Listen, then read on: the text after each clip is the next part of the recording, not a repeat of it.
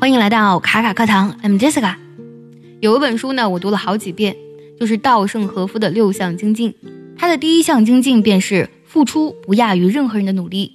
这一点呢，也是我非常非常有感触，而且呢，也是我一直信奉的人生原则。这是为什么呢？因为这是自然的法则。放眼望去，你会发现，不管是从微生物、细菌、病毒，还是到植物、昆虫以及其他动物。每一天呢，只要他们都还活着，都会拼命的让自己变得更好、更多。今天分享的这段话呢，也是真实的还原了我们每一个生活在地球上的生命应该有的状态。接下来呢，我就来朗读一下这段文字：Every morning in Africa, a gazelle wakes up. Every morning in Africa, a lion wakes up. It doesn't matter whether it's a lion or a gazelle. When the sun comes up, you better be running. 这段话当中呢，有两个主角，一个是 gazelle 羚羊，另一个主角呢是 lion 狮子。我们来看一下这段话的意思：Every morning in Africa, a gazelle wakes up。每天早上呢，在非洲有一只羚羊会醒来。Every morning in Africa, a lion wakes up。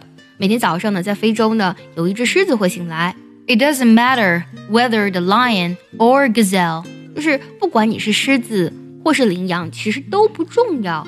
When the sun comes up, you better be running。当太阳升起的时候呢，你最好要做的就是要奔跑，因为呢，羚羊如果不奔跑呢，可能就会被啊狮子抓走；而狮子如果不去追羚羊的话，它可能就没有食物。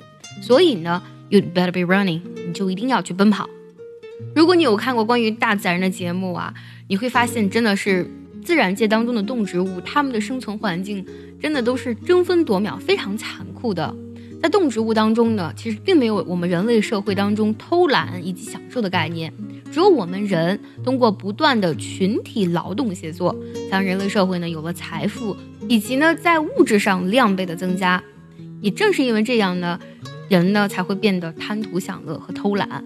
其实这种状态呢和自然之道是完全背离的。接下来呢，请结合我们完整的学习笔记来看一下这段话的发音技巧。接下来我来慢慢读一下，注意结合学习笔记哦。Every morning in Africa, a gazelle wakes up. Every morning in Africa, a lion wakes up. It doesn't matter whether it's a lion or a gazelle. When the sun comes up, you better be running. 最后我们来看一下该怎么来断句呢？Every morning in Africa, a gazelle wakes up. Every morning in Africa, a lion wakes up. It doesn't matter whether it's a lion or a gazelle. When the sun comes up, you better be running.